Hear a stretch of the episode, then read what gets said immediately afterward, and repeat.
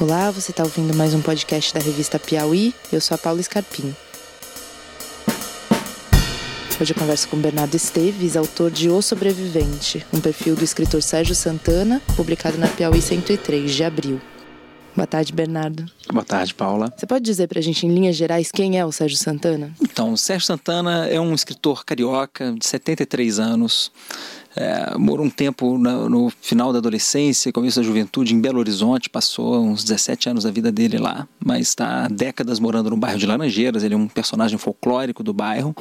E é, ele tem 18 livros lançados. Escreveu contos, novelas, romances e poemas também, e alguns livros que escapam um pouco à definição de gênero. E ele lançou no ano passado o 18º livro dele, O Homem e Mulher, que é uma coletânea de contos. Ele é principalmente conhecido pelo gênero do conto, né? E até tem uma, um trecho da reportagem que você fala, você conversa com o editor Luiz Schwartz e que ele fala, ele, ele, ele comenta um pouco essa questão de o conto talvez ser um subgênero da literatura e, e ele, inclusive, vender menos do que romances e novelas. Você chegou a conversar sobre isso com o Sérgio? Você faz uma...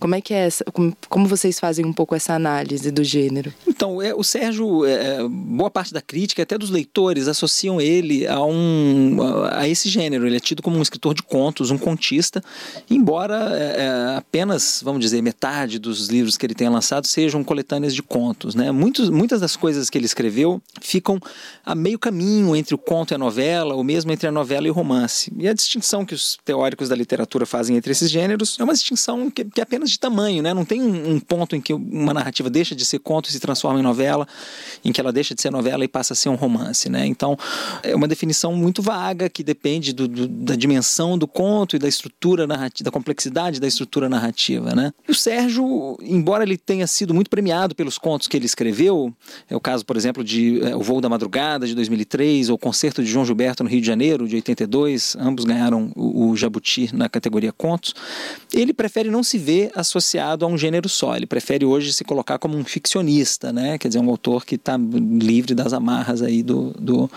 é, de um gênero só mas o, esse último, os últimos lançamentos dele nesse século, vamos dizer assim, ou desde os anos 90, tem sido prioritariamente de narrativas breves, às vezes a meio caminho entre o conto e a novela. E, e do, do, ponto de vista de confecção mesmo da reportagem, você pode comentar um pouquinho como é que é perfilar um escritor? Se você leu toda a obra dele, você precisou ler, você tentou relacionar a obra com a personalidade dele, com a vida dele, como, como que se dá isso? Li os 18 livros do Sérgio, né, são é, dois livros de poemas, mais uns cinco ou seis romances, talvez, e o resto são coletâneas de narrativas breves, misturando contos e novelas.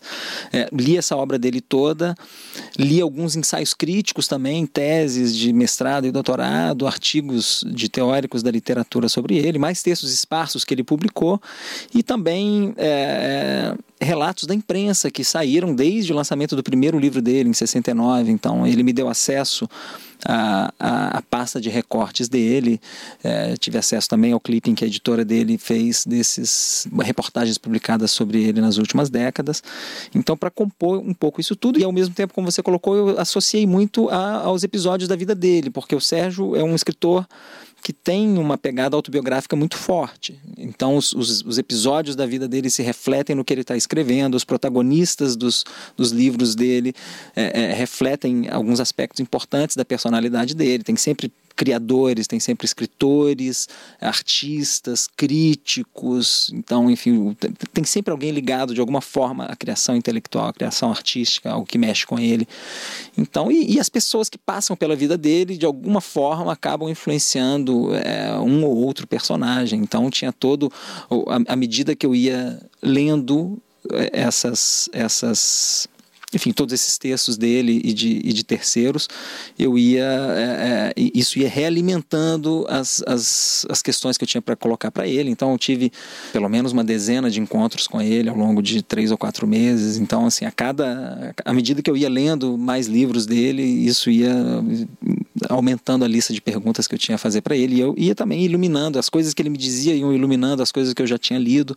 Então foi um, um trabalho de retroalimentação mútua, vamos dizer, né? Assim, as conversas e as leituras, de certa forma. Foi tudo feito ao mesmo tempo. Então você não leu toda a obra dele antes de começarem as entrevistas. Você foi lendo conforme ia conversando com ele. Exato. Eu, no momento em que eu é, comecei a, a, preparar o perfil, já, deveria, já devia ter lido seis ou sete livros dele e é, reli esses livros e fui lendo os outros e enfim isso ia criando toda uma pauta de, de, de, conversa entre nós. Você pode falar um pouquinho sobre quais são os temas centrais do Sérgio Santana? Como é que. Vou falar um pouco da trajetória dele? Então, eh, tem alguns temas recorrentes que, é, que aparecem desde o começo e que continuam. É, ele está com uma, uma, carreira literária de 45 anos agora, né?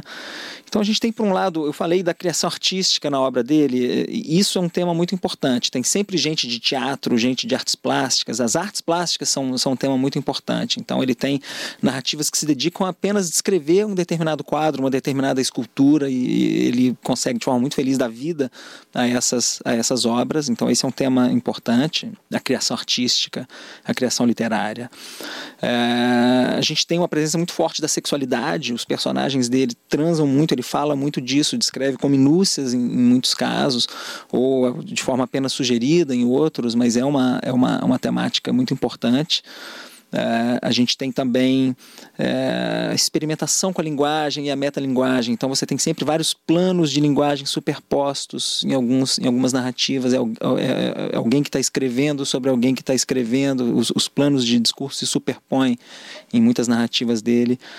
E, e, a gente tem também um, um, um, flerte com a violência extrema. Tem alguns, é, é, alguns contos dele, algumas narrativas que são é, difíceis de ler até. Então, por exemplo, nesse último livro tem é, a, a, sugestão do estupro de um menino. Então, é, é, é, uma coisa meio árdua. Embora não seja um conto muito longo, é penoso de ler. A gente tem, no Voo da Madrugada de 2003, tem um conto muito difícil de ler também, que é o, o, o, conto em que um menino de 17 anos, que mora com a mãe separada e que tem muito ciúme dela. Uma noite a mãe chega em casa e ele está com ciúme, ele acha que a mãe foi encontrar um cara e ele é, era um menino é, viciado em drogas e ele estupra a mãe. É uma coisa penosa de se ler, é um, é um conto muito forte. Ou então tem um, é um, ele tem um livro chamado Monstro, é, de 94, se não me engano, em que a, a narrativa que dá, dá título ao livro é um professor de filosofia que, junto com a namorada, é, estupra e mata uma menina deficiente visual que eles encontram é, na beira da lagoa se exercitando no Rio de Janeiro. Então, enfim, ele tem umas, umas narrativas de, de muito penosas de ler. Ele flerta um pouco com essa com uma, com uma violência muito extrema. E isso é engraçado até me, me fez lembrar uma história que ele me contou enquanto num, num dos nossos vários encontros. Ele me contou de um dia em que ele estava subindo de elevador com um vizinho que não sabia que era vizinho de um escritor. Tinha visto é, uma matéria sobre o Sérgio na imprensa e comentou a esse respeito. É, tinha dito que não, não sabia que ele escrevia e tal, disse que ia comprar o, o, último lançamento do Sérgio. E é, assim que o Sérgio me contou esse episódio, ele virou para mim com um brilho no olhar, um certo orgulho disfarçado e me disse assim: ele nunca mais falou comigo. Então, enfim, é, é, é, é fácil entender como é, é, um, um, morador de um prédio de classe média, como o prédio de Laranjeiras em que o Sérgio mora, tenha se chocado a esse ponto. Enfim, é, é fácil entender um, um, vizinho do Sérgio Santana largando no meio a leitura do, do Voo da Madrugada, por exemplo, de Um Monstro, né?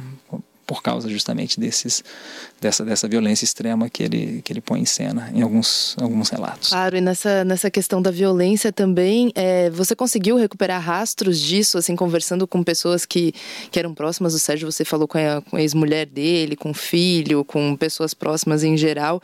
Isso, você, assim, você conseguiu recuperar de onde pode... Não, lógico que é tudo um ponto de um, de um, num outro plano, né, da cabeça dele, mas enfim como que isso se dá no dia a dia dele, na vida real? Paula, a impressão que eu fiquei depois de tantos encontros com ele é que isso é uma coisa de fantasia, é uma, é uma, é uma violência extrema que está na cabeça dele, que, que ele, dá, ele dá vazão a isso por meio da literatura, como muitas outras coisas, né? A literatura é uma, uma questão muito central na vida dele, ele vive pela literatura, para a literatura, eu acho que o, o perfil deixa isso muito claro, né? Ele põe a literatura à, à frente de tudo e as decisões importantes da vida dele, todas ele ele tomou é, é, pensando em como aquilo poderia facilitar mais a carreira dele como escritor.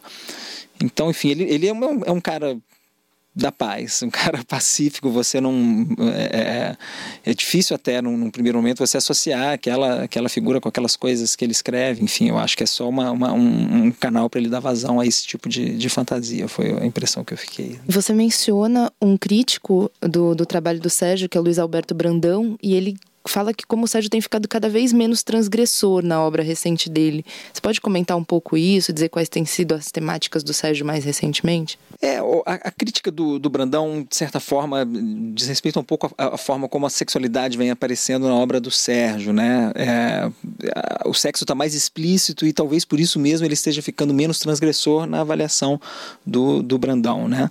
Mas o, a, as temáticas que ele explorou ao longo da carreira continuam presentes, embora mais recentemente uma, é, é, tem um tipo de temática que vem ganhando espaço e que não era tão frequente no passado, que é um, um relato em tom memorialístico que evoca muito cenas de infância dele. Então, nos últimos livros, ele tem colocado relatos que, que, que, evocam cenas que ele viveu na infância no Rio de Janeiro, ou então num ano que ele passou em Londres com a família.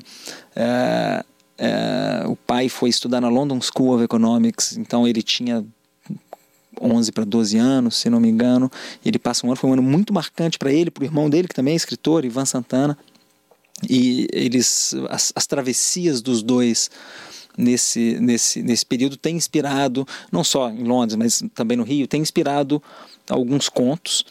É, e, e, notadamente um conto em que ele vem trabalhando ultimamente para publicação num, num, futuro próximo, que se chama O Conto Zero, no qual ele mandou trabalhando nesses primeiros meses de 2015, e que ele é, compartilhou comigo numa dessas entrevistas. Ele não gosta muito de falar sobre o que ele está escrevendo, ele gosta muito de citar um exemplo do Godard, que certa vez um, é, foi questionado por um jornalista sobre o, o filme que ele pretendia fazer e ele é, respondeu e depois ter, terminou dizendo: Olha, mas agora eu não vou fazer mais, porque eu já falei para você, então perdi o desejo de fazer esse filme. O Sérgio costumava muito contar essa história quando eu pedia para ele para me dizer em que, que ele estava escrevendo, mas eu tanto insisti que ele acabou abrindo o jogo e, e leu para mim o começo do desse, desse conto, o Conto Zero, que evoca cenas de infância dele no Rio e em Londres.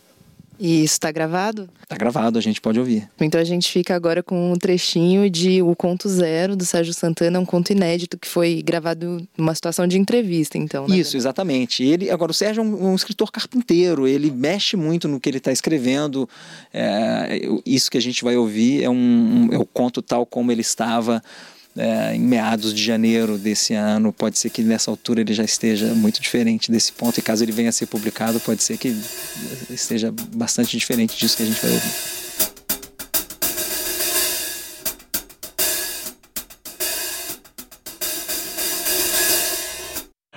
O conto zero não é para ser propriamente uma história, mas uma prosa livre, flanando por inúmeras passagens sem comprometer algum caminho que a levasse a um desfecho.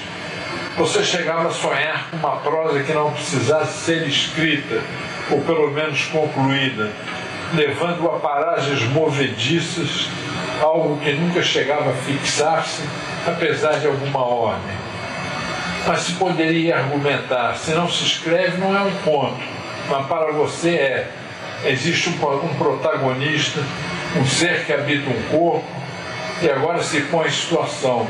Está sentado a um banco de lotação, o seu pegou na rua São Francisco Xavier, nas cercanias de Vila Isabel, depois de ter saído do Maracanã, digamos que de um jogo Vasco e América. Você ia a qualquer jogo, sozinho ou com seu irmão. O pai os deixava livre Era uma outra época menos perigosa na cidade. Você estava, para completar 13 anos. No ano anterior, a família morava em Londres, onde o pai fizera um curso de pós-graduação em ciências econômicas. E o pai também não os impedia de sair sozinhos na cidade estrangeira. Vocês dominavam melhor do que os adultos. Matando aula, percorriam todas as estações do metrô, isso tudo é verdade. Bastava pagar em moedas o bilhete para a estação mais próxima. Os preços eram diferenciados e torcer para não aparecer nenhum fiscal poderia levá-los para a delegacia mais perto, chamar a família e coisa e tal. A rigidez inglesa que criminalizava até meninos discutia-se isso na TV. Tá ótimo. Muito obrigada, Bernardo. Nada, Paula. Você acabou de ouvir uma conversa com o repórter Bernardo Esteves, autor de O Sobrevivente, um perfil do escritor Sérgio Santana, publicado na Piauí número 103, de abril, já nas bancas.